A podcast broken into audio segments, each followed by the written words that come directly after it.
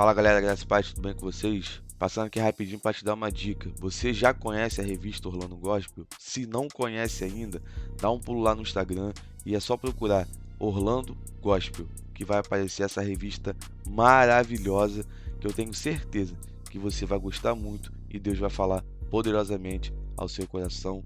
Tamo junto e vamos com tudo, galera.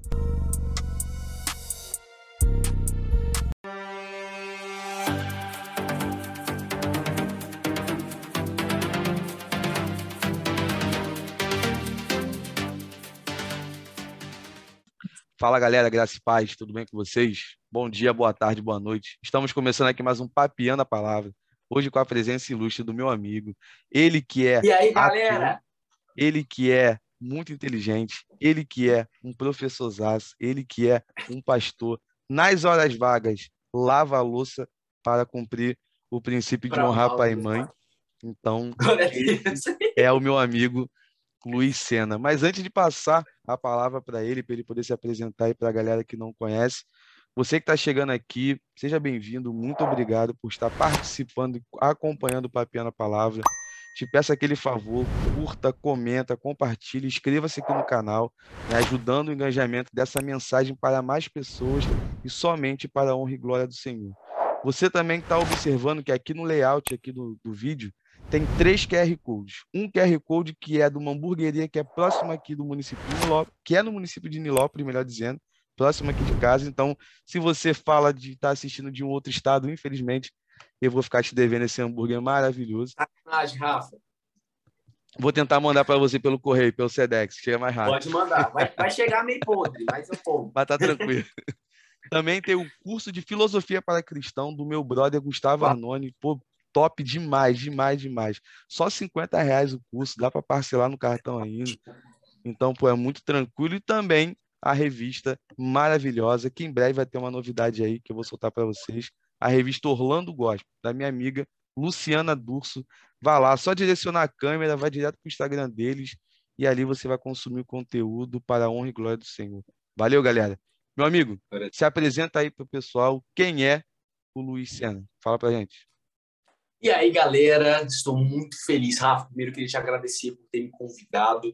Eu creio que Jesus usa de N formas para pregar o evangelho e para espalhar as boas novas. E eu creio que o seu podcast tem, tem, tem, tem edificado o corpo de Cristo e sido como instrumento das mãos de Deus para espalhar as boas novas. Enfim, galera, eu me chamo Luiz Sena, tenho 15 anos de idade, não tenho 24, não tenho 18, nem 30, eu tenho 15 anos de idade, nasci no dia 24 de 12 de 2005. Brincadeiras à parte, eu tenho 15 anos de idade, nasci no Gama, no Distrito Federal. Hoje eu moro bem pertinho de Brasília, coisa de 10, 15 minutos, e sou evangelista. Eu prego na internet.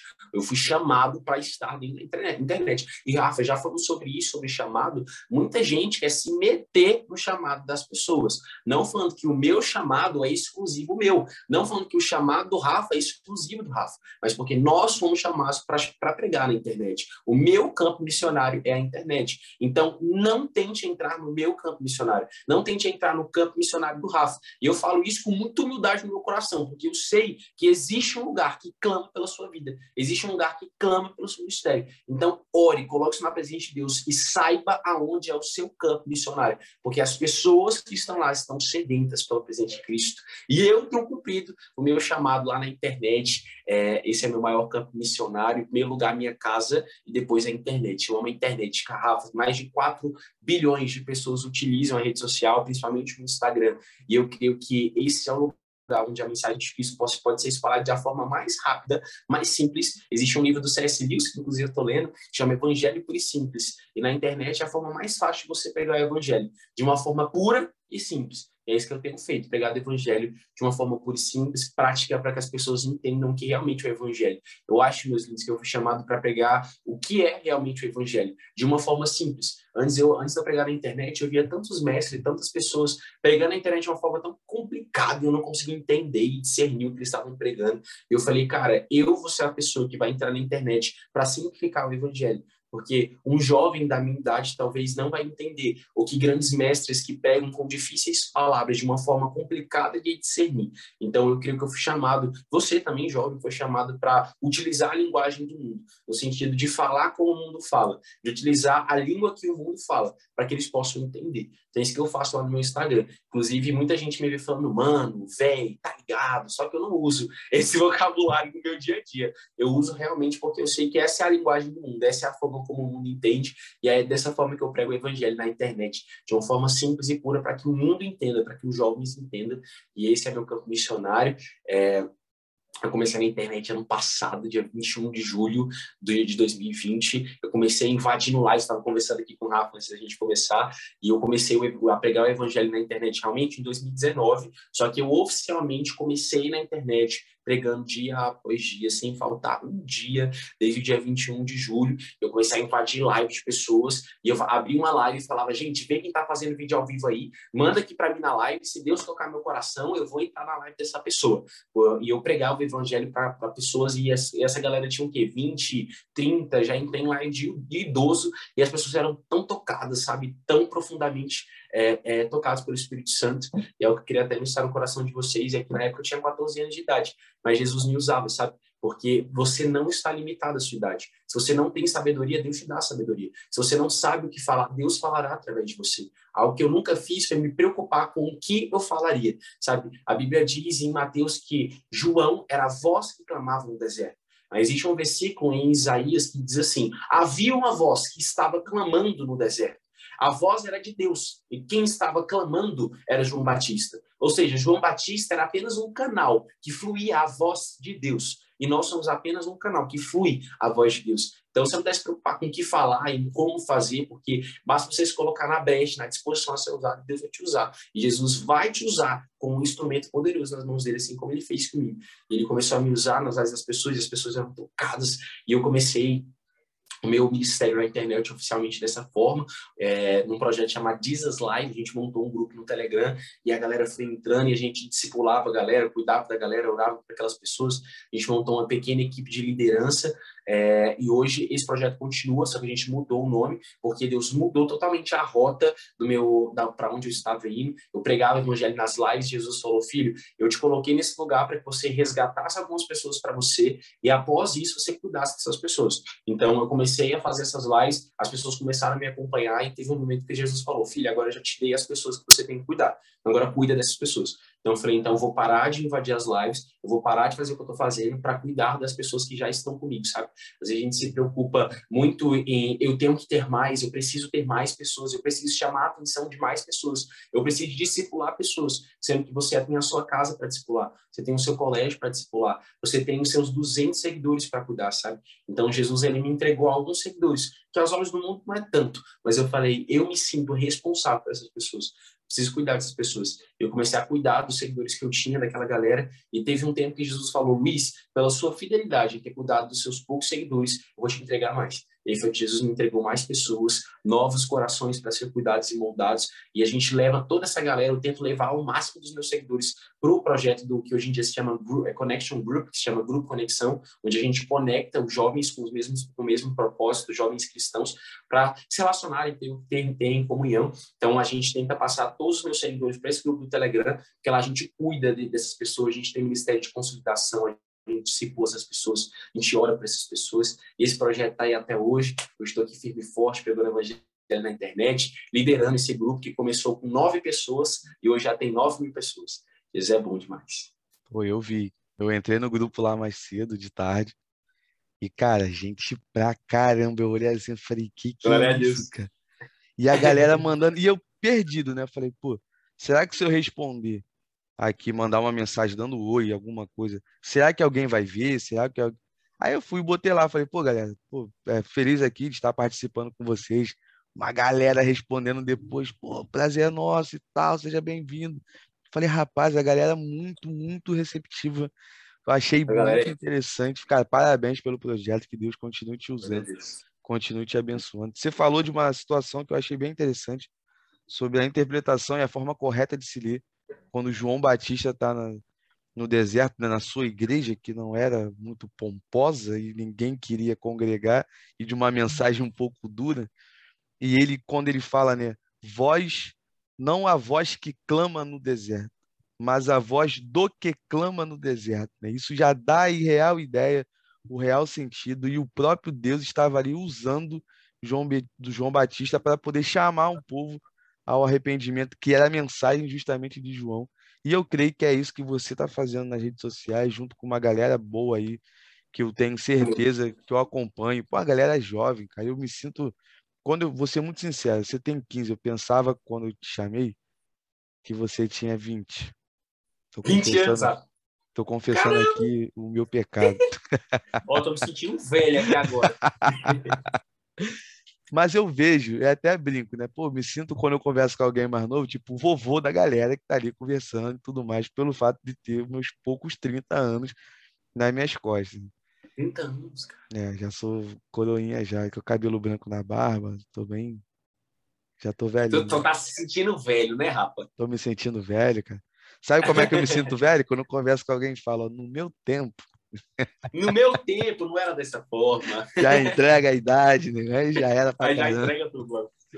Então eu vejo assim que Deus está levantando sim uma galera, uma geração. E eu acredito muito, Luiz, que a sua geração é uma resposta de oração. Porque Amém. eu acredito que se essa geração não for a geração do arrebatamento, a próxima acredito que seja. Porque os sinais, quando a gente olha por aí, Acho, eu, eu brinco até com alguns amigos mais próximos, né, em grupo de estudo sobre teologia e tal, que ainda, para a galera que está chegando aí, está conhecendo o projeto agora, você está ouvindo, ah, galera, pô, mano, ah, isso. Cara, eu gosto muito de estudar, eu sou apaixonado por teologia, mas como um bom carioca, nascido e criado num subúrbio do Rio de Janeiro, a gente tem o nosso dialeto, vamos dizer assim, peculiar de se expressar com as pessoas e a simplicidade da mensagem, que foi um ponto que você colocou, que é o que eu carrego no meu coração.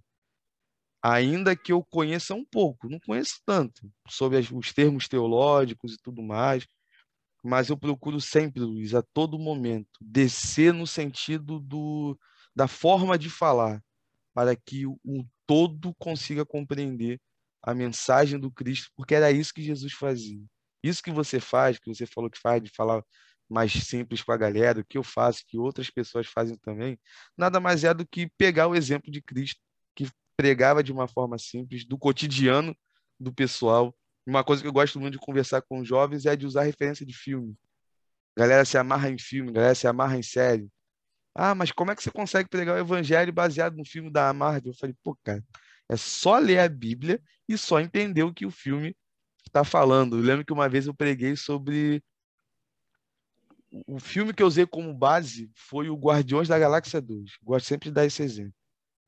Não sei se você gosta de, de filme já, já vi, já. de super-herói e tal. Pô, eu sou apaixonado. Se eu virar um pouquinho aqui assim, você vai ver uma caneca do Hulk ali atrás, bem no cantinho, do lado do, da caneca do melhor time do mundo. Viciado em filme de que é do Que é do Mengão. E assim, eu. A, a ideia é você chegar ali e pregar e usando a referência de que o vilão principal se chama ego. E todo filme vai trabalhar para a destruição do vilão que se chama ego. E nada mais é do que algo que eu e você, como cristão, precisamos derrotar nas nossas vidas, que é o nosso próprio ego. Aí vem a, a mensagem do Evangelho: aquele que vier após mim, negue-se a si mesmo, toma sua cruz diariamente, como Lucas pontua de uma forma incrível, excelente, e me segue. Então, cara, é essa pegada mesmo que a gente vai e continua com esse grupo aí, cara. Galera receptiva, galera gente boa e sempre entenda e, que... E Rafa, foi, foi isso que Jesus fez, sabe, quando ele veio até a Terra. Jesus, ele veio para destruir todo egoísmo, porque antes os fariseus achavam que a salvação estava sobre eles, e eles designavam como a forma em quem poderia ser salvo. Então Jesus ele veio para falar, cara, eu vim para destruir todo egoísmo, mostrar para vocês que todos têm o direito de salvação, todos podem receber a salvação e todos não conseguiam entender sobre, voltando sobre aquele assunto que a gente estava falando sobre pregar o evangelho de uma forma simples, sabe? Antigamente os fariseus ele pregavam com palavras duras e difíceis de compreender o que era o amor de Deus.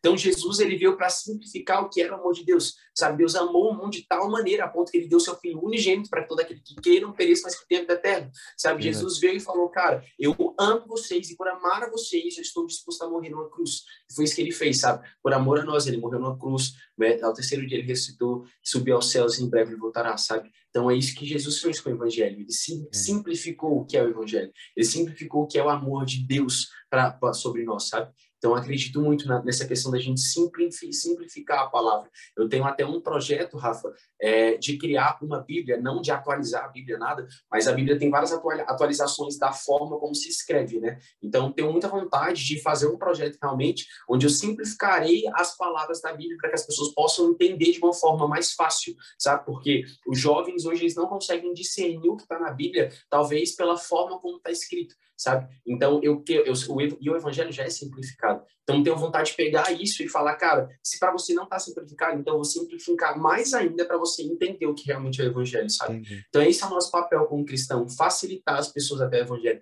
facilitar as pessoas até Cristo, mostrar um caminho mais fácil até Jesus, sabe? E é isso que talvez os fariseus faziam, e existem pessoas que fazem hoje, até influenciadores mesmo, que complicam o caminho das pessoas até Jesus, sendo que a Bíblia diz, todo aquele que crê será salvo, basta você crer, se arrepender de todo o seu pecado, se entregar por completo, e assim você será salvo, sabe? E, e infelizmente não é essa a mensagem que é pregada. Eu acho que a partir do momento que a gente começar a pregar o evangelho puro e simples, da forma como ele deve ser pregado, aí sim a gente vai viver aquilo que a gente tanto clama, que é o avivamento, um grande colheita de almas. Verdade. Meu amigo, então assim, a gente lá no Instagram, né, soltei a caixinha de perguntas, você compartilhou lá com a galera. E, rapaz, teve muita pergunta mesmo que a galera mandou. Eita, glória. Ainda bem quem tem que responder é você, não sou eu. Graças a Deus, então tô mais seguro, mais tranquilo.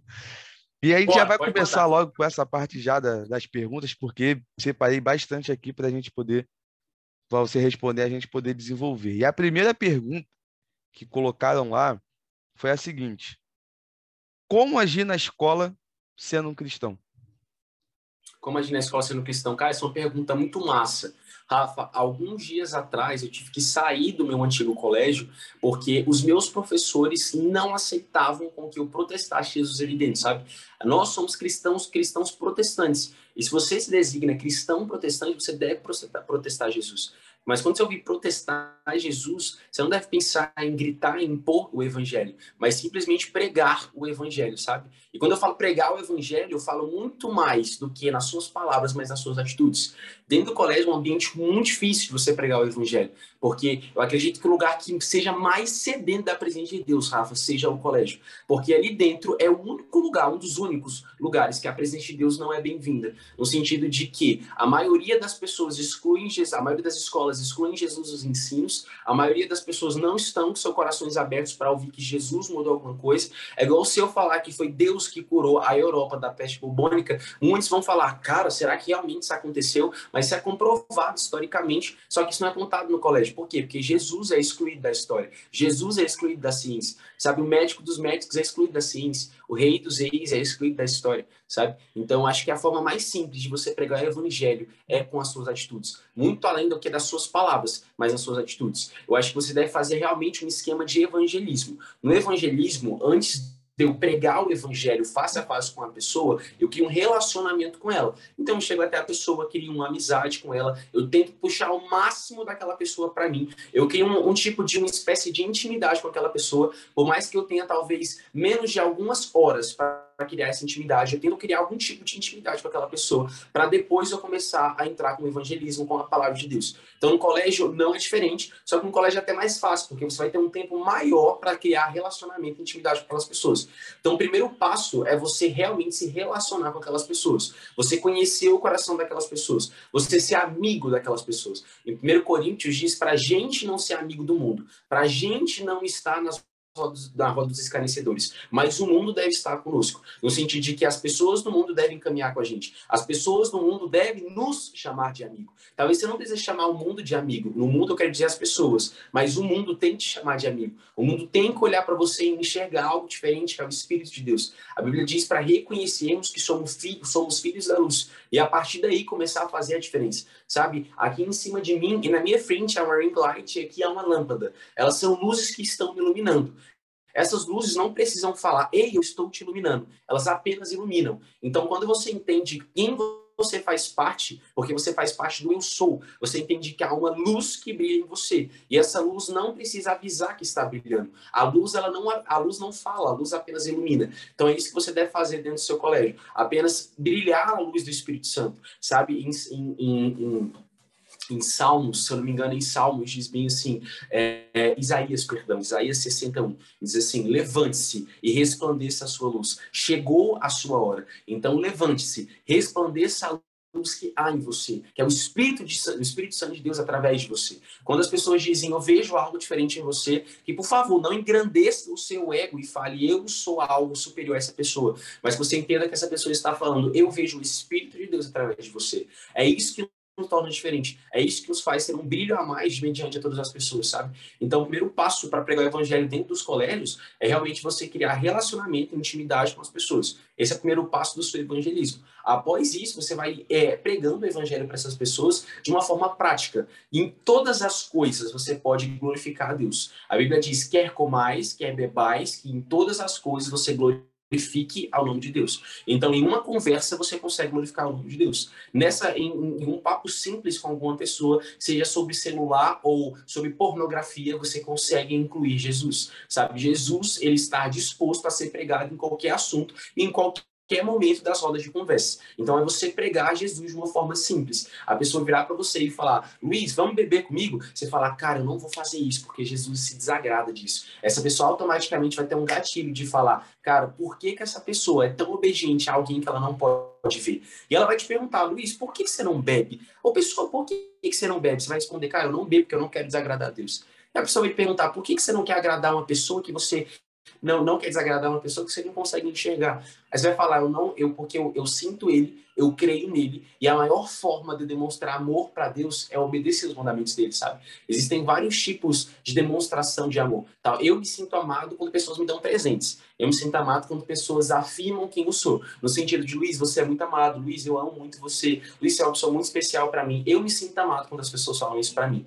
E Jesus também tem sua linguagem do amor. A linguagem do amor de Jesus é a obediência aos seus mandamentos. Quando as pessoas chegarem e perguntarem, Luiz, por que, que você não faz isso? Fulano, por que, que você não vai até tal lugar? Ele vai responder, porque eu amo a Deus. Eu amo a Deus, eu não consigo realmente enxergá-lo. Realmente eu não consigo vê-lo, mas eu creio nele. E a minha fé me faz sentido. E eu, e eu sentindo esse Deus, eu tenho um anseio no meu coração pregá-lo a todas as pessoas, para que todas as pessoas tenham o mesmo prazer e satisfação de sentir esse mesmo Deus, Deus que eu consigo sentir. Então é pregar Jesus de uma forma simples e prática, até que vai chegar um momento que você vai ter essa pessoa para você. Quando a gente fala ter essa pessoa para você, é que essa pessoa vai ter todos todo ouvidos dela para você. Toda vai toda a atenção dela vai, vai estar em você. Aí sim você começa a entregar alimento sólido para ela. Aí você começa a entregar um alimento mais concreto para ela, uma palavra que seja mais direcional, não no sentido de é, eu vou pregar o evangelho de uma forma simples, ou talvez em algum assunto eu vou puxar o evangelho, mas realmente vai pegar essa pessoa e falar, cara, agora que você já entende quem é Jesus e aquilo que ele quer fazer na sua vida, senta do meu lado e eu vou começar a pregar o evangelho para você, sabe?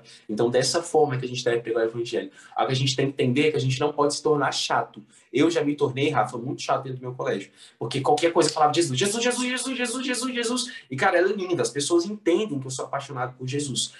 Só que as pessoas não podem ter você como uma pessoa chata. As pessoas não podem ver você como alguém que, cara, eu não vou chegar perto do Luiz, porque o Luiz só sabe falar de Jesus. Você tem que estar, saber dialogar com as pessoas do mundo. Como eu e o Rafa estavam conversando no início do podcast, a gente tem que usar a linguagem do mundo. A gente tem que saber como conversar com as pessoas do mundo. Luiz, as pessoas do mundo não usam vocabulários que eu não sei usar, as pessoas do mundo entram em rodas que eu não posso entrar, as pessoas do mundo conversam sobre certos assuntos que eu não devo conversar. Não estou querendo dizer que você deve conversar a mesma coisa que a galera do mundo conversa, mas você deve ter, deve ter um diálogo parecido, com um deles. No sentido de, cara, vamos se divertir, beber e se prostituir a noite toda. Eles vai falar, cara, eu encontro uma forma muito melhor de se beber, de, de, do que se beber e se prostituir. Eu encontro uma forma muito melhor do que se satisfazer em cima das mulheres. Consigo fazer, mano, consigo fazer isso na presença de Deus, sabe?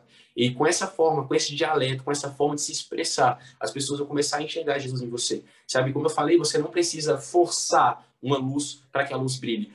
A luz, ela simplesmente ilumina. Ela não precisa falar nada. Talvez ela não precisa nem tomar atitudes nenhuma. Mas para ela simplesmente estar em lugares, ela começa a manifestar a presença de Deus. Sabe, Paulo curava pessoas, mesmo ele estando morto. Ele não falava nada, mas ele curava pessoas. Pelo Espírito que estava nele. Pela luz da presença de Deus que estava nele, sabe? Então é isso que eu tenho para falar para vocês. Não falem nada, apenas ilumine. Vai ter momentos que Jesus vai falar, filho, fale tal coisa, filho, fale tal coisa.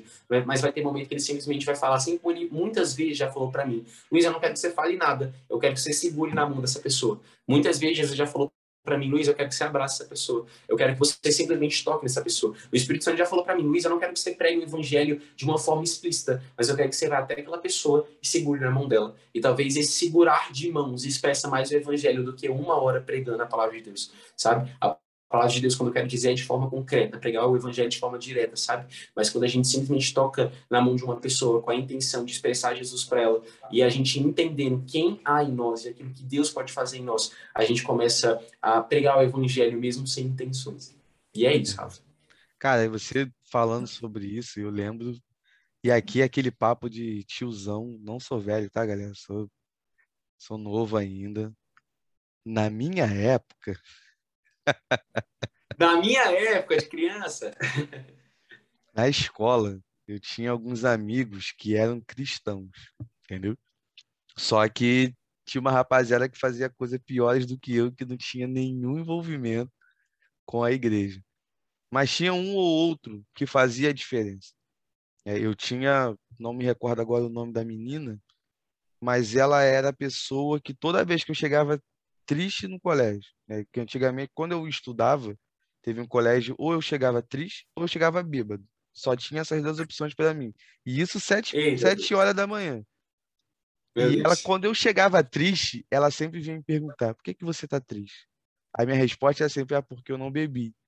Ela não é por conta disso. Aí ela começava a falar, mas de uma forma bem tranquila, de uma forma bem suave.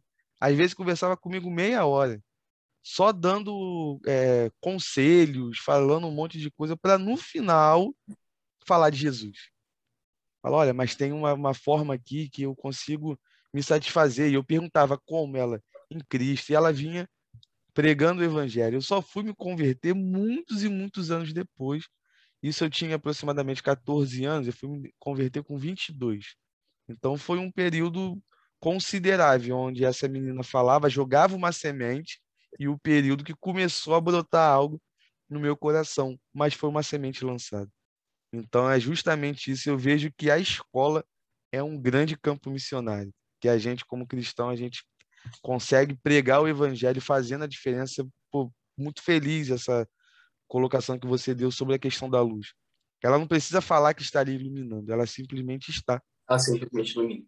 E algo, muito legal que eu gostaria de compartilhar, Rafa, é que na física existem as leis de Newton. E uma das leis de Newton é a lei da, da ação e reação. Você tem uma ação e dentro dessa ação você recebe uma reação. Só que nós cristãos evangelistas não podemos fazer o contrário disso, esperar uma reação para ter uma ação que é isso que a gente faz. A gente espera as pessoas virem até nós. A gente espera as pessoas falar conosco. A gente espera as pessoas virem até nós para criarmos relacionamento. Só que nós somos evangelistas e evangelista toma ação. Sabe? Algo que eu estava lendo um livro esses dias de C.S. Lewis. C.S. Lewis estava falando, cara, crente não pode esperar a reação de ninguém. Crente tem que, tem que ser a ação. O crente tem que ser a pessoa que vai. O crente tem que ser a pessoa que toma a iniciativa. Sabe? Se eu for esperar a iniciativa de todas as pessoas que Deus colocou no meu coração para levar levar para Jesus, essas pessoas estariam perdidas no mundo até hoje, porque eu preferi ter uma reação para depois ter uma ação. Então, dentro do seu colégio, é normal que as pessoas não falem com você,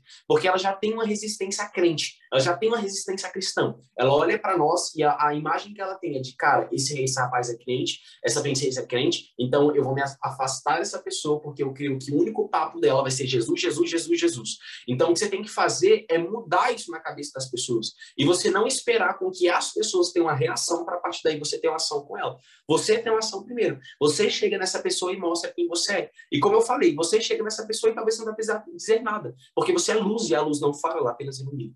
Então, chega até as pessoas, crie relacionamento com ela. Seja você a ação, porque aí, através da sua ação, vai vir a reação. Mas não seja tolo a ponto de você esperar a reação de alguém, que alguém chegue até você, que alguém crie amizade com você, para depois você ter uma, uma reação de criar amizade com ela.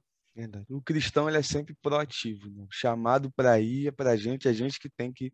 É igual é aquela. A... Eu já, quando eu me converti, eu ouvi algumas pessoas falando: ah, mas as portas do inferno não prevalecerão contra a igreja. Daí o ensinamento que eu tive logo no começo foi o seguinte: que o inferno vem contra a igreja e a igreja ela segura, né? ela sustenta, ela se defende.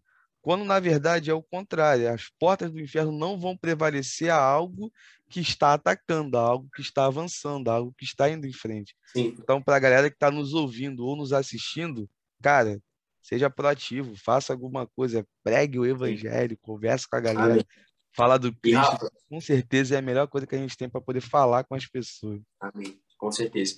Rafa, igreja significa eclésia, né? O significado de eclésia é chamados para fora. E a gente deturpa o significado de igreja. Nós somos chamados para fora. Nós não fomos chamados para que o mundo venha até nós e a partir daí a gente cuide deles. Sabe, nosso primeiro chamado como cristão, depois de sermos chamados para criarmos amizade e relacionamento com Deus, nós somos chamados para ser ponte. Nós somos chamados para criar uma ponte entre o mundo e a igreja. Nós somos chamados para ir até o mundo e resgatar aquelas pessoas. Claro que cada um de nós temos papéis chamados específicos para edificar o corpo de Cristo. Eu fui chamado para ir até o mundo, resgatar essas pessoas, levar essas pessoas para a igreja, e na igreja vão ter pessoas que irá cuidar dessas pessoas. Mas talvez eu fui chamado apenas para resgatar, não para cuidar e discipular. Talvez o Rafa foi chamado para pegar essas pessoas e discipular essas pessoas. Ou talvez o Rafa é a pessoa que eu vou resgatar, entregar para o Rafa e o Rafa vai cuidar. E vice-versa. Nós somos chamados para ser ponte, sabe? Então entenda o que é ser igreja. Igreja é ser chamado para fora. Igreja é ser chamado para as pessoas. Quando você fala que você faz parte de uma igreja, você está querendo dizer que você faz parte de um exército chamado para ir até o mundo, resgatar aquelas pessoas como guerreiros de Cristo, enfrentar as potestades do inimigo, ir até aquelas pessoas e resgatar aquelas pessoas dos braços do inferno, sabe? Então é isso que é ser igreja. Chamados para fora, chamados para ser ponte, chamados para ir até o mundo. E é isso. Verdade. E, cara, quando a gente fala de exército, não tem como não olhar para o cenário que a gente vive atualmente, nessa polarização, para mim, complicada, na questão do assunto política, né?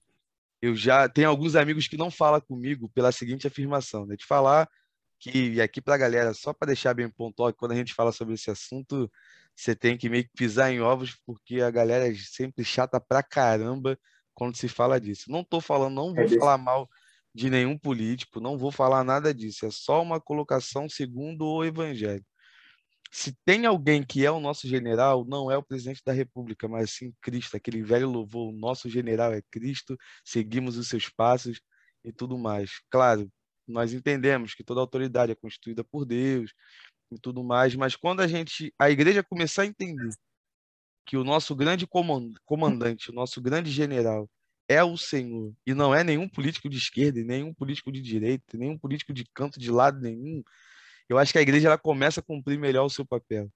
E aí, Amém.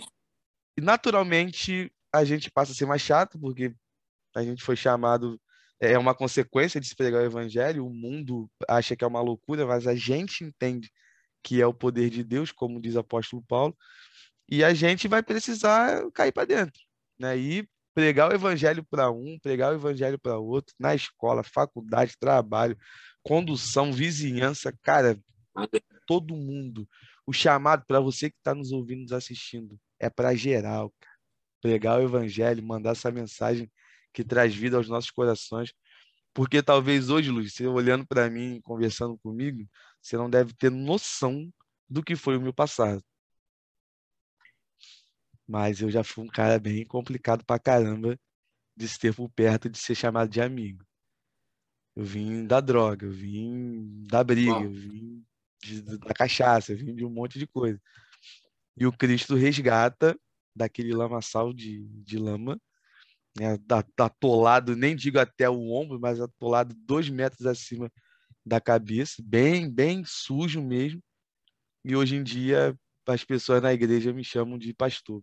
Aí é bem doido, oh. né? Te ver como é que o Cristo faz nas nossas vidas e pode fazer na sua vida também, que está nos assistindo, Que não conhece o Cristo, e você pode ser a ponte para Cristo fazer isso na vida de outras pessoas também. E aproveitando que a gente tocou nesse assunto sobre a questão de eu falando quando não era cristão e tudo mais, cara, teve uma pergunta aqui.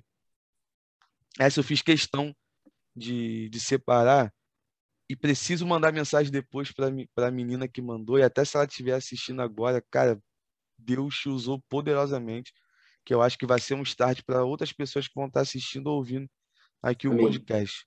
Cara, a pergunta é o seguinte: como se aproximar de Deus? Mas tem uma observação em relação a isso. Não sou cristã, mas quero muito ser. Fala aí, Luiz, como é que usa o momento aí como se fosse naquela live lá que você estava fazendo no Instagram Amém. e taca pedra. Cara, que pergunta simples, né? Pergunta é muito, é, é, muito simples, só que muita gente não, não, não consegue responder essas perguntas pela simplicidade delas, sabe? A gente está tão acostumado a responder perguntas tão complexas e quando chegam perguntas como essa, a gente fala, caraca, e agora, sabe? Eu creio que a maior forma de você se relacionar com Deus é você indo até Ele, sabe? Jesus diz: Vinde a mim, todos que estão cansados, sobrecarregados, porque eu te tenho descanso para você, sabe? Deus, ele criou, para essa princesa que respondeu essa pergunta, para vocês que estão assistindo, Deus, ele criou Adão e Eva não apenas para serem jardineiros. Existe uma diferença de chamado e propósito. O propósito de Adão era ser jardineiro. Ele foi criado com o propósito de cuidar do jardim. Era apenas essa a função de Adão. Só que o pecado corrompeu o coração de Adão. Mais para frente eu vou contar mais sobre isso. Mas o chamado de Adão não era ser jardineiro. O chamado de Adão era ser evangelista. O chamado de Adão não era fazer com que os descendentes, com que seus descendentes aumentassem sobre a terra. O chamado de Adão não era reproduzir. O chamado de Adão era ser amigo de Deus. No entanto, que todo final de tarde, Deus fazia questão de se encontrar com seu filho. Porque Deus ele pensava, cara, eu não quero ter servos apenas. Eu não quero ter pessoas que olham para mim e apenas clamam santo, santo, santo. Eu não quero ter pessoas que apenas têm certeza da sua salvação. Eu não quero ter pessoas que arrotam santidade. Eu quero ter amigos. Jesus ele pede a nossa amizade. Jesus ele pede a nossa intimidade. Sabe, a gente às vezes a gente pensa que é um querer nosso se relacionar com Deus, mas antes de você querer se relacionar com Deus, Deus já queria se relacionar com você desde o princípio do mundo. Ah, não foi Adão que falou: "Pai, eu quero se encontrar contigo todo final de tarde", mas Deus chamou Adão e falou: "Filho, vamos se encontrar todo final de tarde". Deus tinha uma necessidade em se relacionar com seu filho. Deus tinha uma necessidade de criar relacionamento com seu filho.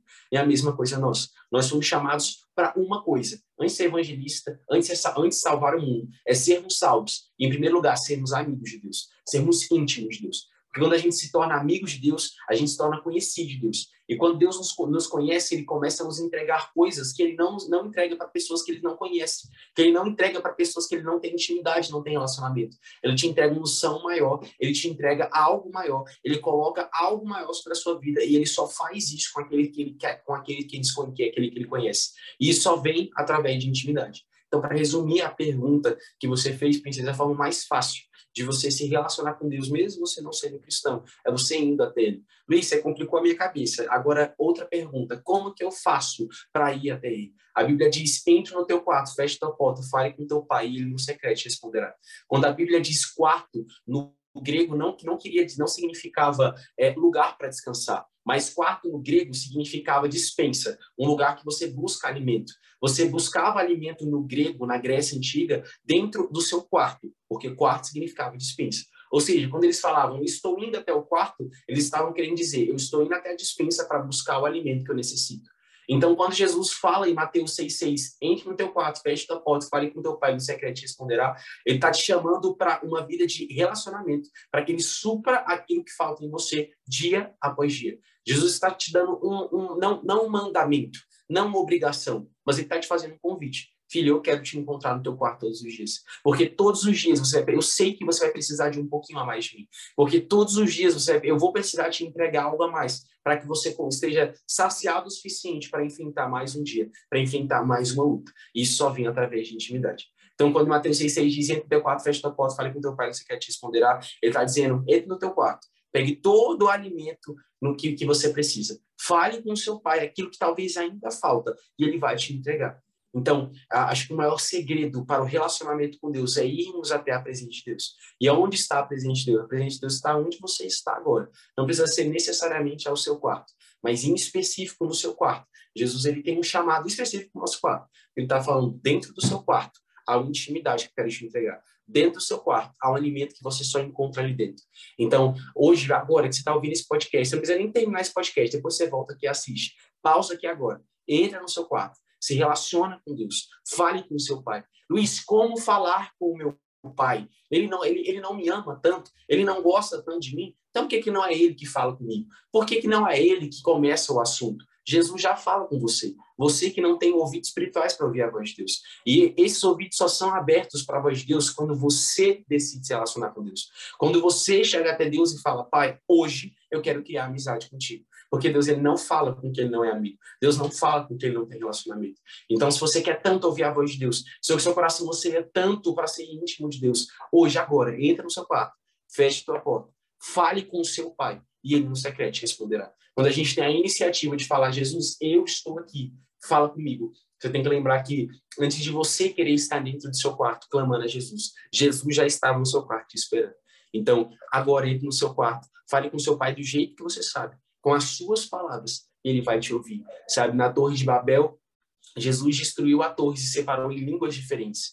Jesus ele queria ouvir de não da mesma forma, todos adorando com a mesma língua, mas Jesus queria ouvir de formas diferentes, adorações diferentes, línguas diferentes, voz diferentes para diferenciar aquele povo. E você é diferenciado pela sua língua, você é diferenciado pelo jeito que você sabe falar, você é diferenciado por quem você é. Jesus ele não criou você como mais um, mas em Efésios 5 diz que você foi chamado para fazer a diferença. A diferença do jeito que você sabe falar, a diferença do jeito que você se porta. Claro que eu não estou falando que Jesus vai deixar que você permaneça da mesma forma para sempre. Lógico que não. Através de uma vida de intimidade, Deus vai moldar o seu coração, moldar o seu caráter, moldar aquilo que ainda falta ser reconstruído no seu coração, talvez colocado no seu coração, ou talvez ajustado, moldado em você. Mas do jeito que você fala, é o jeito que Jesus quer te ouvir do jeito que você sabe conversar. É o jeito que Jesus quer te ouvir. Jesus destruiu a Torre de Babel tendo ciência disso, que todos falariam de uma forma diferente, que todos adorariam de uma forma diferente. Mas ele falou: eu prefiro que todos adorem diferente. Eu prefiro, prefiro que eu, eu prefiro ouvir a voz de cada um de uma forma diferente,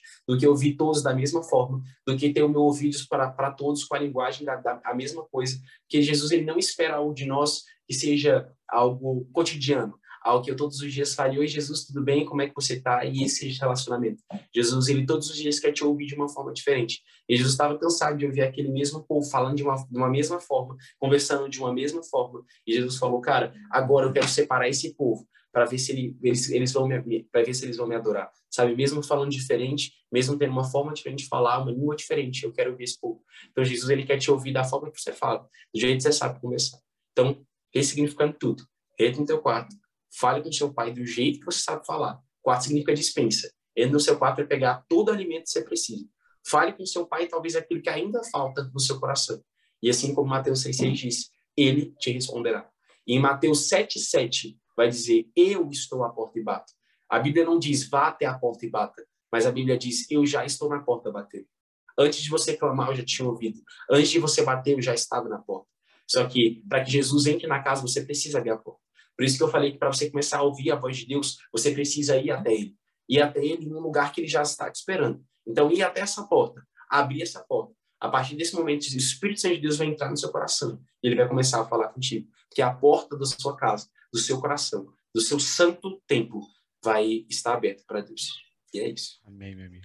E, cara, pela pergunta da menina, você já dá para ver que ela está com uma disposição a ouvir a verdade do Evangelho. Então, você que mandou a pergunta e está acompanhando aí, eu espero que Deus tenha falado poderosamente ao seu coração.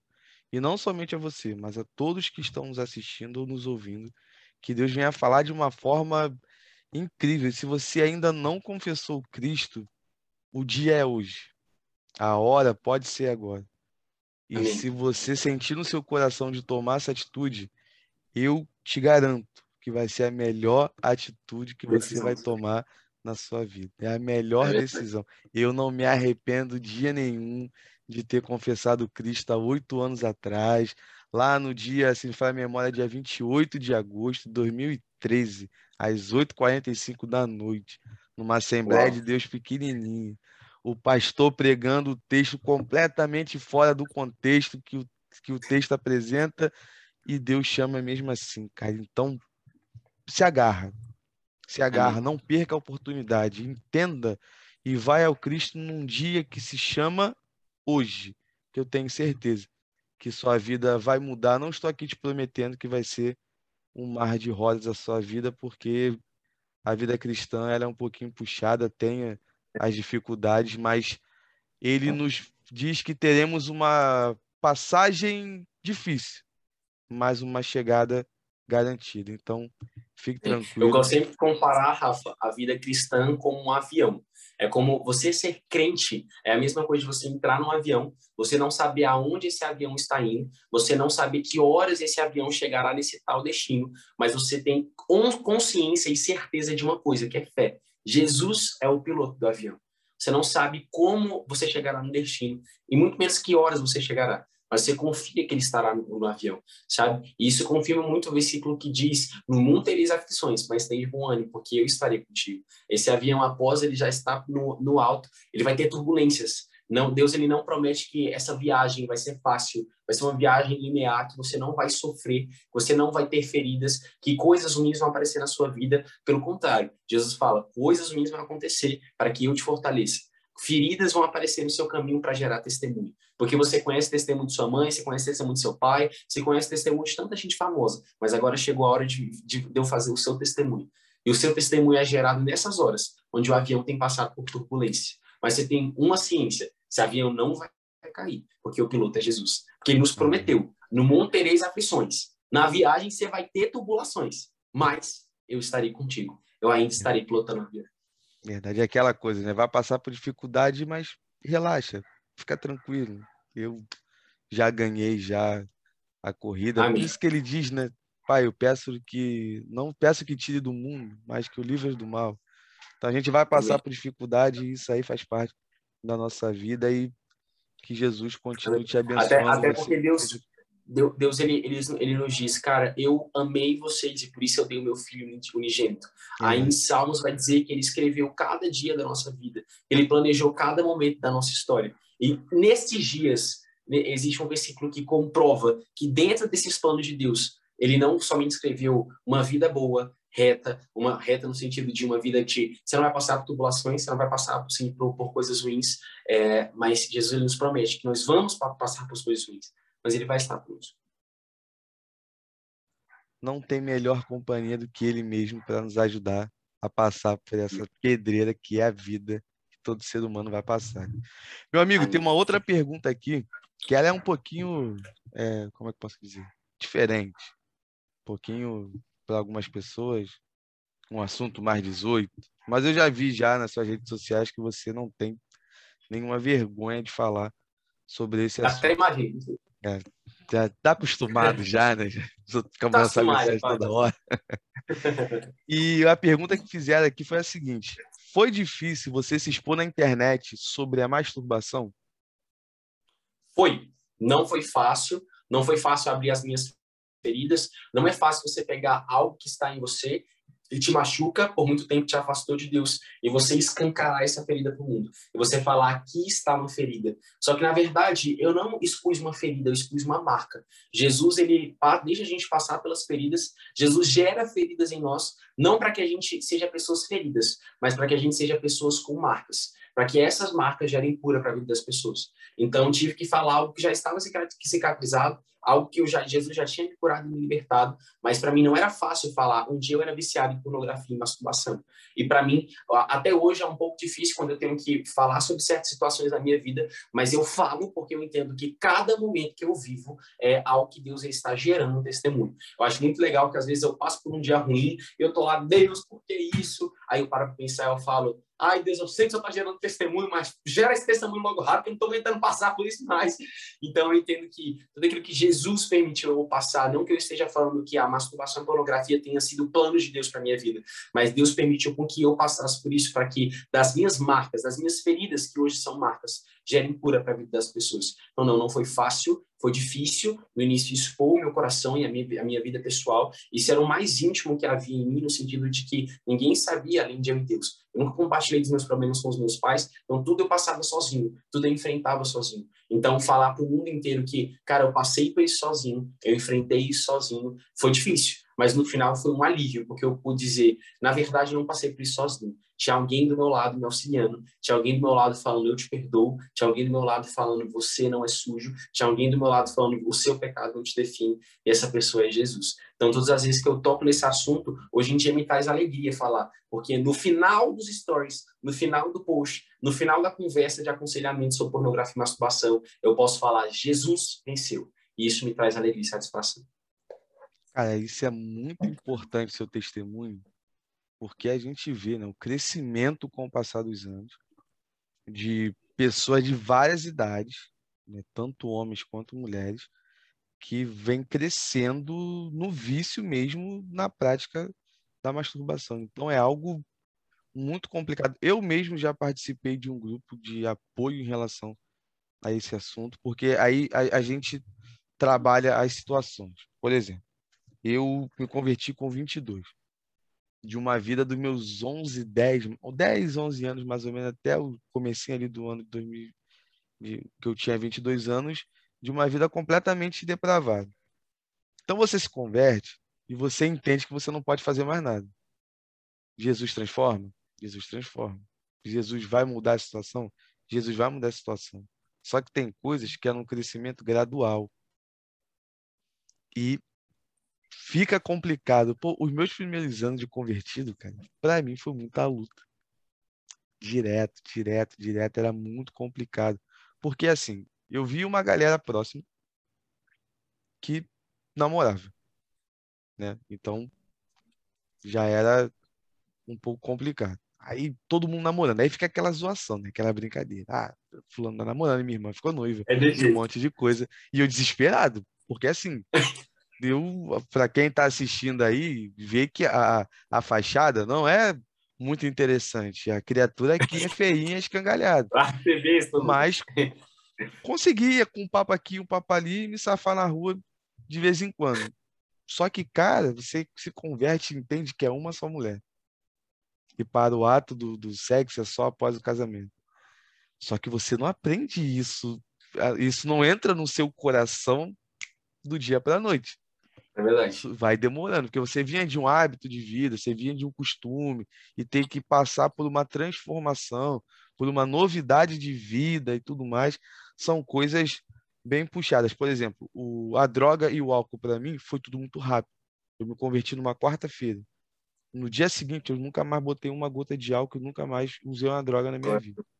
Pum, libertão full.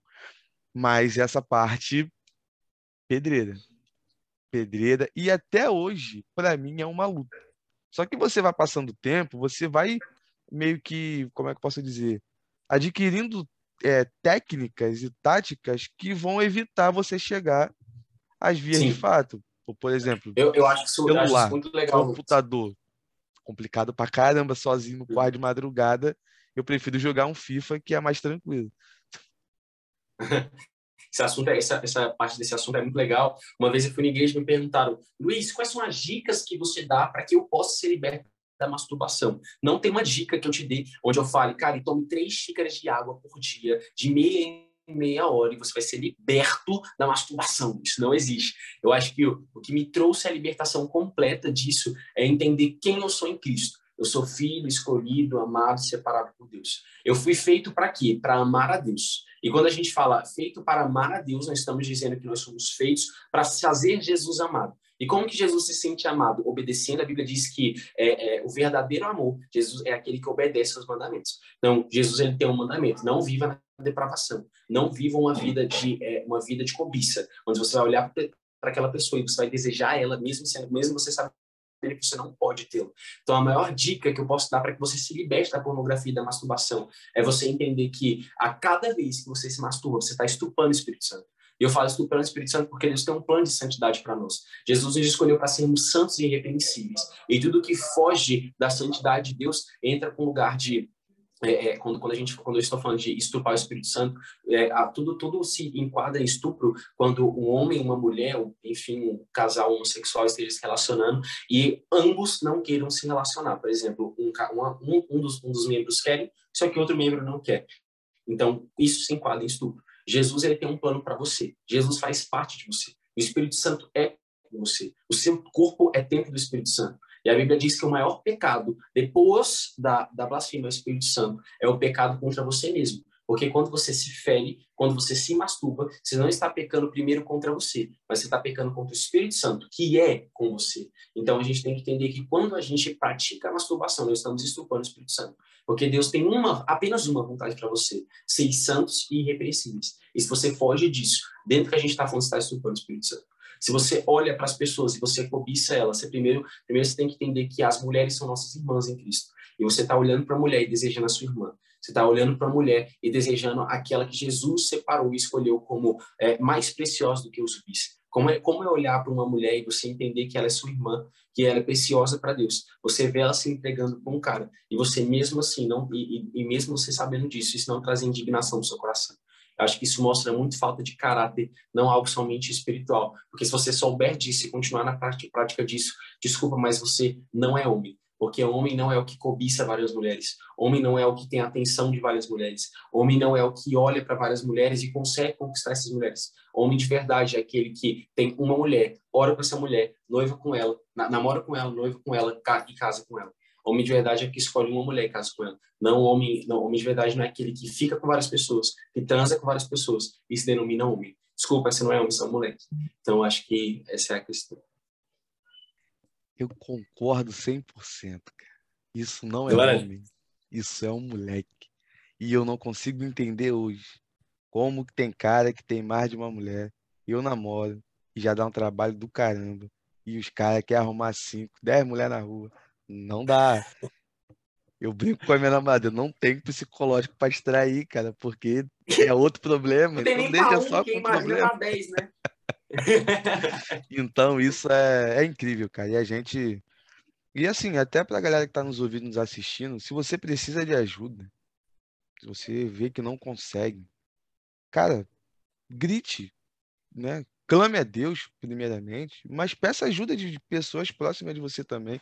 Tem o nosso amigo Luiz também, as redes sociais dele vão estar aqui na descrição. Com certeza. É só dar um Algo que eu queria até falar. Rafa, é que é possível sim você se libertar sozinho. Eu me libertei da pornografia e da masturbação sozinho, mas eu não quero que você use esse exemplo para caminhar sozinho, porque a minha caminhada da, da libertação da pornografia e da masturbação foi demorada porque eu quis lutar sozinho. Eu não quis a ajuda de ninguém. Eu achava que eu era suficiente o bastante para conseguir lutar sozinho. E é muito melhor você ter uma pessoa que você pode compartilhar os seus segredos, o seu segredo no sentido de a, porque a pornografia e masturbação é tão errado que você tem mais temor de falar que você se masturbou do que você falar que fez sexo com alguém. Porque a, a masturbação você está pecando contra o Espírito Santo que é em você. Claro que é, é, algo que é compartilhado com outra pessoa, então não é um pecado somente seu. Claro que você vai tomar conta apenas do seu pecado, não do seu pecado da mulher. No caso, o homem com o homem, enfim. Mas você vai tomar conta do seu pecado. Só que quando você está se masturbando, você está, você está pecando contra o Espírito Santo que está em você,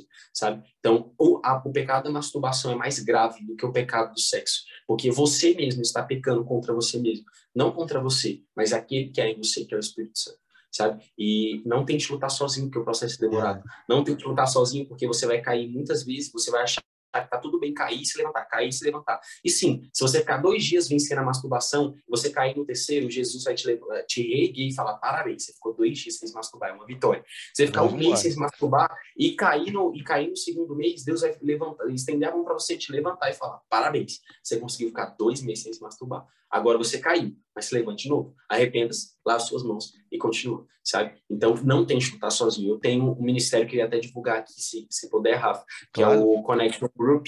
Nós temos um lugar de atendimento, que é o CG Atendimento. CG, é, a, a sigla muda mesmo, a letra muda, perdão. No caso, CG atendimento. É só você entrar aí no Instagram, acessar você pode entrar em contato com a gente. A gente tem uma equipe preparada, eu separei pessoas realmente é, que têm sabedoria para lidar com pessoas, para aconselhar pessoas. Inclusive, a maioria das pessoas que a gente aconselha é na pornografia e masturbação, então a gente já tem experiência com isso há um tempo. Pode entrar em contato com a gente, que a gente está à toda disposição para te ajudar. Show de bola, meu amigo. Galera, vai estar tá tudo aqui as redes sociais dele na descrição. Pode ficar tranquilo. É só clicar e ir lá. E se você estiver passando por esse problema, peça ajuda. Né? Sozinho a gente acha que pode conquistar as coisas que vai fazer, mas Deus não chamou a gente para andar sozinho, ele pediu para a gente dar. E a Bíblia diz, a Bíblia diz, Rafa, que todo é o que decide se afastar das pessoas. Todo, todo é o que decide se in, é, incluir das pessoas, sabe? Sair do ambiente onde existem pessoas para se relacionar. Sabe? A Bíblia chama de sábio aquele que tem muitos conselheiros. A Bíblia fala que o ferro afia o ferro. Nós somos chamados para estar em comunhão com os nossos irmãos. Porque da mesma forma que ele afiará você, você também vai afiar ele com aquilo que Deus te entregou. Sabe? Você é um instrumento de salvação, você é um instrumento feito para cuidar e zelar de pessoas. Todos nós somos chamados para cuidar e zelar de pessoas, sabe? Então você foi chamado para afiar o seu irmão e o seu irmão foi chamado para afiar você. Agora se você tentar lutar sozinho, o próprio Deus zomba de você, te chamando de tolo. Deus está falando, você é tolo, enquanto eu tenho, te entreguei uma pessoa que você sabe, eu tenho certeza que você agora imagina uma pessoa que pode te ajudar, que pode te aconselhar, mas você prefere, prefere passar por isso sozinho. E o próprio Deus chama de tolo, sabe? Então, tome cuidado em passar por essas situações sozinho. Tome cuidado em enfrentar não somente o pecado da pornografia da masturbação, mas viver a sua vida sozinho, para tomar decisões sozinho, sabe? Caminhar sozinho. Isso, além de ser totalmente antibíblico, é um pecado, sabe? Então é isso. Verdade. E pega essa visão aí, galera, que sozinho dá ruim. Sozinho ah, não dá bom. Dá. Tem que ter gente com a gente, que aí a gente vai poder conseguir passar mais essa batalha de uma forma incrível pela graça de Deus. Meu amigo, vamos aqui para outra pergunta. E essa daqui eu acho interessante porque eu tenho uma curiosidade. E eu faço dessa pergunta uma pergunta minha também, pessoal. Como você reagiu ao descobrir que estava no retiro TikTok? Cara, foi muito legal. Eu tive uma experiência muito bem bacana com Deus. Eu estava numa igreja, que era a Igreja Sobrenatural do pastor Laude Jair Guerra. Ele é pastor sênior da igreja, eu sou amigo do, do filho dele, que é o Lucas Guerra, e eu, ele me convidou para participar de um culto, e eu falei, cara, tamo junto, vou, vou ir visitar a igreja de vocês. Eu fui realmente visitar, porque eu já sou membro de uma igreja, então só fui realmente pelo convite dele. Eu fui nessa igreja, e eu lembro que eu estava sentado no culto, em um momento muito aleatório, Deus me sobe no meu coração, ele falou assim, Luiz, dentre cinco dias, eu vou transformar a sua vida, eu vou mudar os seus rumos, eu vou te levar a caminhos diferentes. E eu não entendia isso. Eu pensava que Deus ia me dar mais seguidores, que algum vídeo meu ia viralizar e algo sobrenatural em questão de números ia acontecer. Eu falei, amém, Deus, eu recebo. Se o Senhor está me prometendo, é porque eu estou capacitado para isso.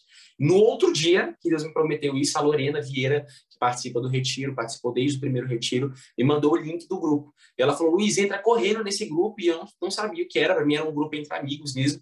E quando eu entrei no grupo, o nome do grupo até hoje é Bem-vindos ao Retiro. Aí eu falei, meu Deus do céu, não tô acreditando que eu tô participando do retiro. E a gente ficou louco, louco, louco, louco, louco, louco, Rafa, porque o Guilherme não falava com a gente, ele não dava informação nenhuma, ele só ficava, gente, tal dia a gente vai ter uma reunião, se prepara, e a gente se preparando para a reunião, e a gente, meu Deus, o que vai acontecer? A gente teve essa reunião com o Guilherme, e o Guilherme falou, gente, sejam bem-vindos ao retiro, agora todos vocês fazem parte do retiro dos TikToks. Eu fiquei muito louco, porque eu já tinha tentado participar uma vez, e eu lembro que eu chorei muito, porque eu não, não fui aprovado na seleção. Na época eu tinha 4 mil seguidores, e para participar do retiro, você tem que ser influência, porque existem projetos que cuidam de corações de pessoas específicas, projetos que cuidam de mulheres, de homens, de jovens, e existe um retiro que cuida do coração dos influencers. Então você precisa ser realmente influencer dentro da internet, ter um grau de visibilidade para você conseguir participar do retiro.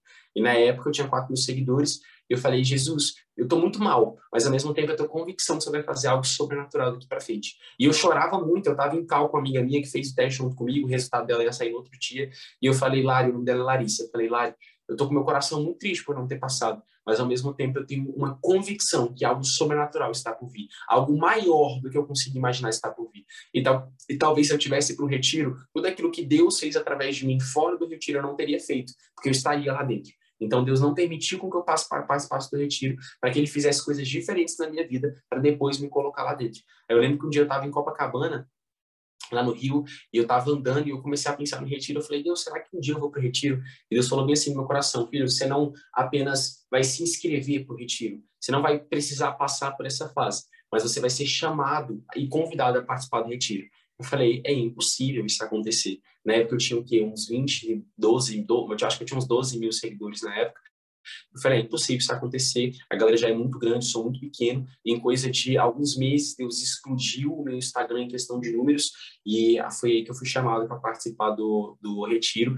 Eu falei, caraca, glória a Deus por estar aqui, eu realmente tenho uma responsabilidade com o retiro. Eu amo o retiro, eu amo as pessoas do retiro, são realmente jovens que é, eu falo para vocês, escutem é, esses jovens, ouçam esses jovens, porque eles são realmente de Deus. Sabe, muita gente ali, eu não vou falar que todos são santos e não precisam ser moldados em nada, porque inclusive eu, muita coisa precisa ser moldada no meu coração, assim como aqueles TikTokers, mas eu te dou convicção que todos eles têm um coração sedento por Jesus, sabe? Todos eles são pessoas inspiráveis, que você pode olhar e falar, eu quero me parecer um pouco mais com essa pessoa, porque essa pessoa se parece com Jesus, né? Paulo, Paulo, Paulo um, dia, um, um dia disse, sejam meus imitadores, como eu sou de Cristo. Então, eu te dou total convicção que você pode ser imitadores de a maioria daquelas pessoas, porque elas verdadeiramente são imitadores de Cristo. E é isso. Fiquei muito feliz. Eu, eu, vejo que a galera lá, pô, muito, muito show de bola. Eu acompanhei lá as postagens do, do pessoal, até que o sinal lá era muito ruim para poder fazer. Horrível. As postagens, né? Que eu lembro que assim, tava já segui, já te seguia, seguia o, o Matheus. Então ele botava de vez em quando. E o Matheus ali, o, o eu até brinquei com ele quando a gente é, gravou, né? O Pai na Palavra, e até mandar um forte abraço pro Matheus Raul. Falei, pô, rapaz de sobrenome forte, galanzão, menina cai em cima, ele rindo pra caramba. E ele tirando foto com a rapaziada e depois ele, o pessoal reclamando. Pô, Rafa, é ele é tirou foto com absolutamente todos os TikTokers. Ele Tinha tava muito feliz, cara. TikTokers. Tinha 120 TikTokers. Ele tirou foto com 120 TikTokers. Ele tirou foto com todos os preleitores com todos os pregadores. Ele tirou foto com a tia da cantina, com o cara que estava cuidando da gente. Eu falei, cara, tu tá. Ou oh, o Raul, ele é a comprovação viva de que existe gratidão ainda no coração das pessoas. Ele era grato. Ele era grato por estar naquele retiro. Deu para ver, cara. Ele tirou foto com uma galera e foi postando lá. Eu fiquei assim, eu falei, rapaz, o moleque tá tirando todo mundo. Até mandei mensagem para ele depois, mas foi muito maneiro. E eu comecei a acompanhar outras pessoas lá também. Por exemplo, a Jay foi a primeira que eu comecei a acompanhar. Na, naquela. Tem um quadro que ela colocava no TikTok sobre curiosidades da Bíblia. E eu uhum. acompanhando. Vou, vou te falar, ela já me ajudou a terminar uma pregação através de uma curiosidade. Que eu estava Uau. com dúvida. E eu olhei assim e falei, pô, quem é essa garota? A garota é nova e tá me dando aula, eu falei, pô, pelo amor de Deus, eu preciso acompanhar essa menina e ver qual é.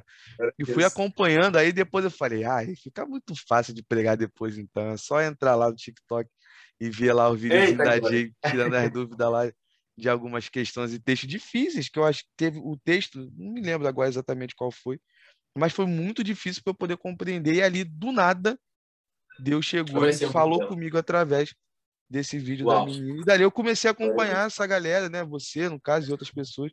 E vi assim, eu falei, pô, tem uma galera boa aí pra caramba que tá.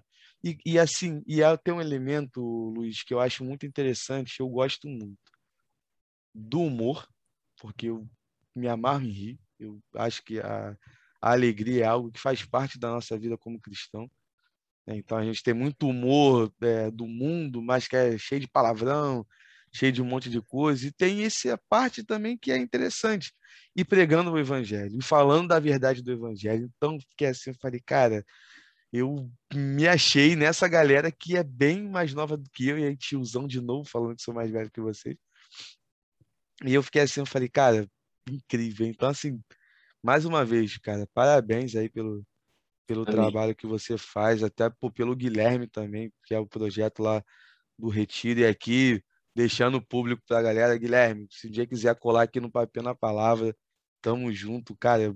Troca ideia, a gente quer aprender contigo, assim como acredito que tem coisas que você pode aprender comigo também, a gente ali colocar, porque eu vejo que está numa responsabilidade na geração Amém. de preparar uma outra geração para poder cair para dentro, quebrar tudo aí nesse mundão que está completamente caído, que jaz no maligno como as escrituras nos afirma. E pegando esse gancho, cara, sobre questão de geração, de uma esperança na, na sua geração, nessa galera que está aí. Uma outra pergunta que colocaram aqui na caixinha lá de, de perguntas foi a seguinte: Você acredita que a sua geração será a geração do avivamento? Acredito. Eu estava conversando isso com a galera do Connection Group hoje, que é o ministério, e eu falei, cara, eu acredito que nós já estamos vivendo o avivamento. Eu estava conversando, na verdade, isso ontem com uma amiga minha, eu falei, cara, eu acredito que a nossa igreja, a minha igreja local em específico, já é uma igreja que tem vivido o avivamento. E por que que somente a sua igreja tem vivido o avivamento? Porque durante muito tempo, Rafa, durante muito tempo, quase dois anos, nós entregamos uma vida de leitura da palavra, oração, devoção a Deus. E quando a gente se entrega por completo a Deus, Deus ele também nos entrega algo de volta, sabe? Uma vez eh, o pastor Hernani Santos, que é um pastor brasileiro, ele se ajoelhou no mesmo lugar que Billy Graham e John Wesley se ajoelharam para pedir unção. E ele e quando o Hernani Santos se ajoelhou nesse lugar, ele falou: "Pai, me entrega aquilo que o Senhor entregou para Billy Graham e me entrega aquilo que o Senhor entregou para John Wesley". E aí Deus deu uma resposta para Hernani Santos. Ele falou: para que eu te entregue aquilo que eu entreguei para John Wesley e para que eu te entregue aquilo que eu entreguei para Billy Graham, você precisa me entregar o mesmo que eles me entregaram. Billy Graham orava sete horas por dia. John Wesley orava por tanto tempo que até hoje, lá no museu da casa dele nos Estados Unidos, tem duas bolinhas no chão, as marcas do joelho dele, da quantidade de tempo que ele passava orando, sabe? Então,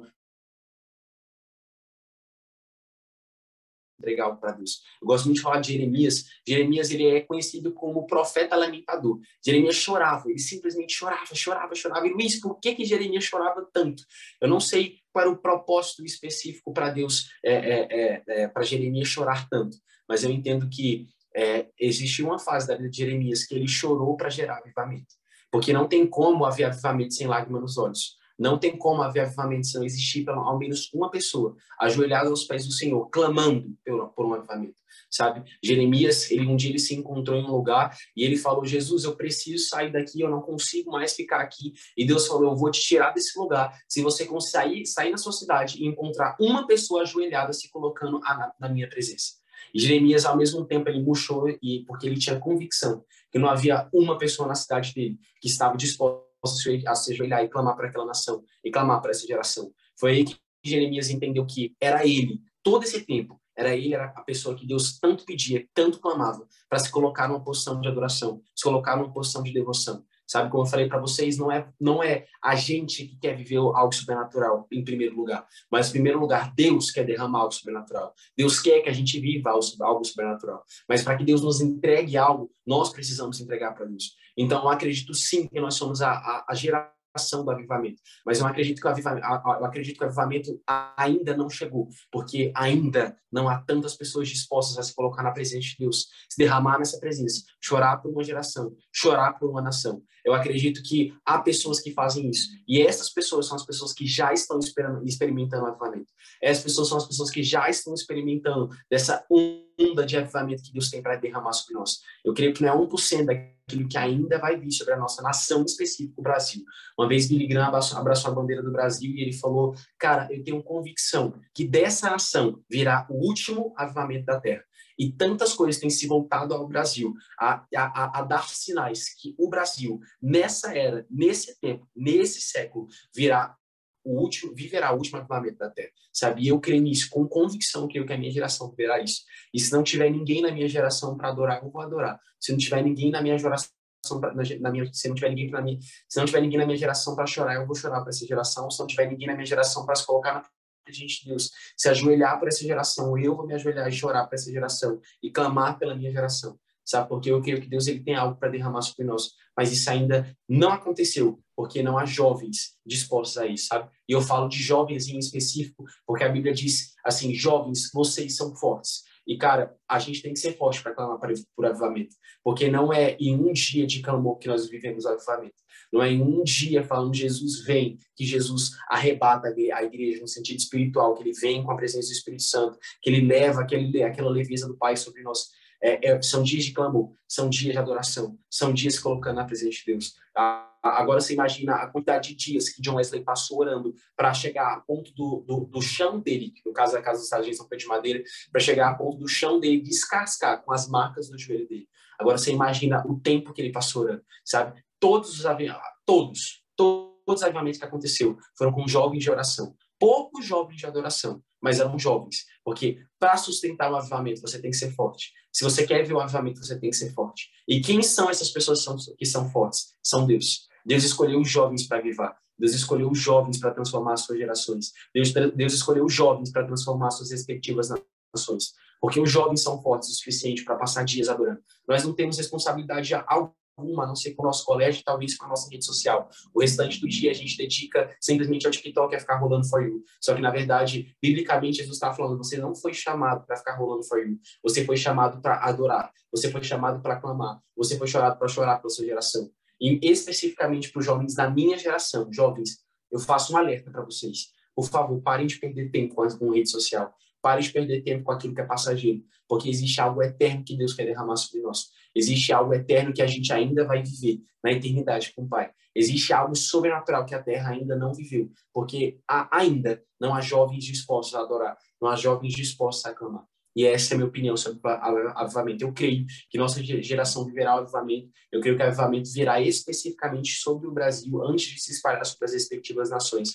Eu acredito que Deus tem um propósito sobre o Brasil, sabe? O Brasil é a única nação que é incendiada pelo Espírito Santo de uma forma notável.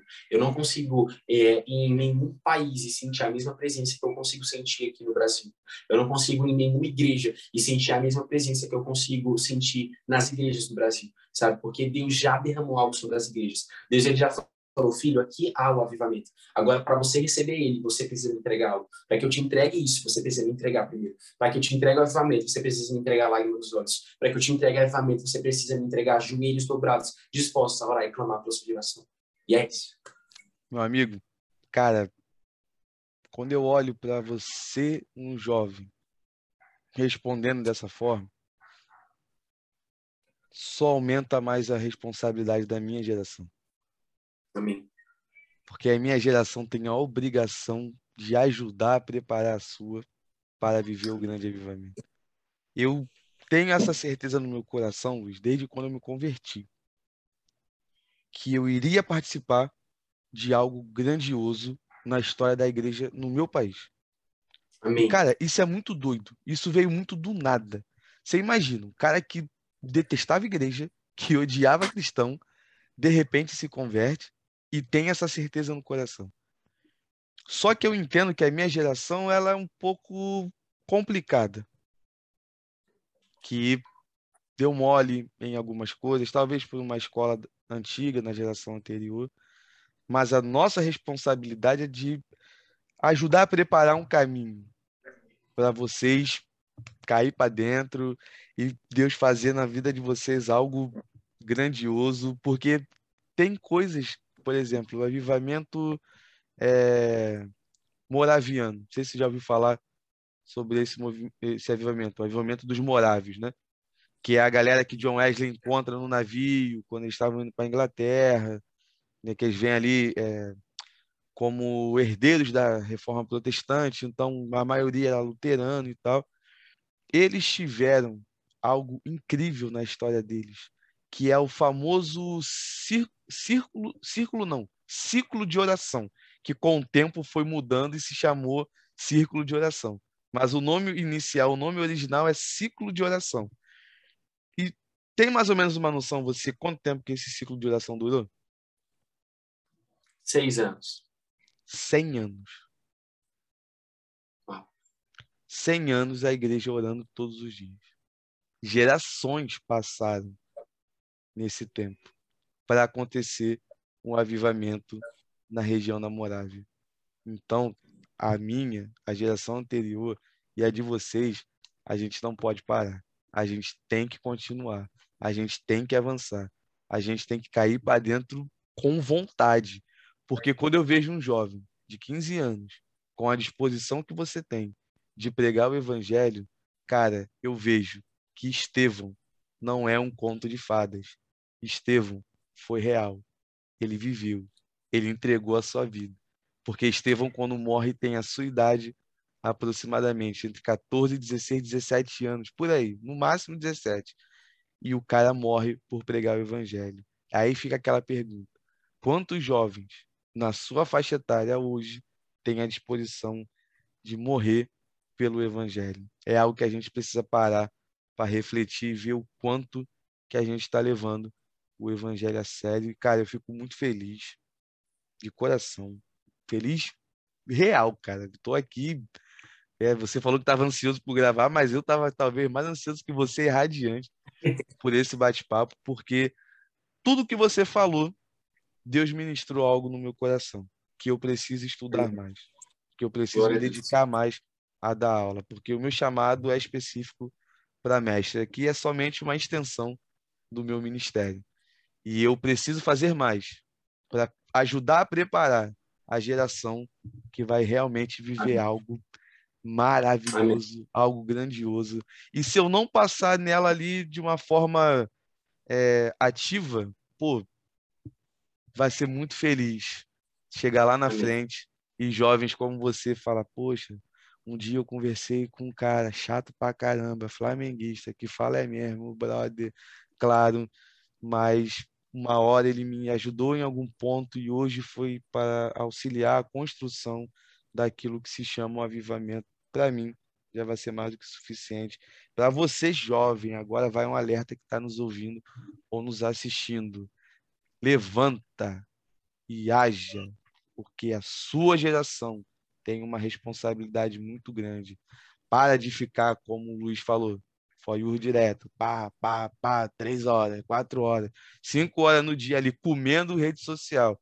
Vai orar, vai ler a Bíblia. E pode ir para redes sociais também, aproveitar e pregar o Evangelho, porque hoje é um grande campo missionário e tenho certeza que tudo que está sendo feito é para a honra e glória do Senhor. Meu amigo, quero te agradecer o horário aqui já está um pouco avançado, que daqui a pouco já pode começar um barulho. A galera aqui em casa já está um pouco reclamando que tem que falar baixinho, então vai acabar eu apanhando quando acabar de gravar aqui contigo. Mas tá tranquilo, mas valeu a pena, tenho certeza disso. Valeu a pena demais. Mano, deixa as suas considerações finais aí, o seu recado para a galera. Rafa, mais uma vez, muito obrigado por ter me chamado, por poder participar. Fico muito feliz de realmente é, você ter me escolhido porque você vê Jesus em mim, sabe?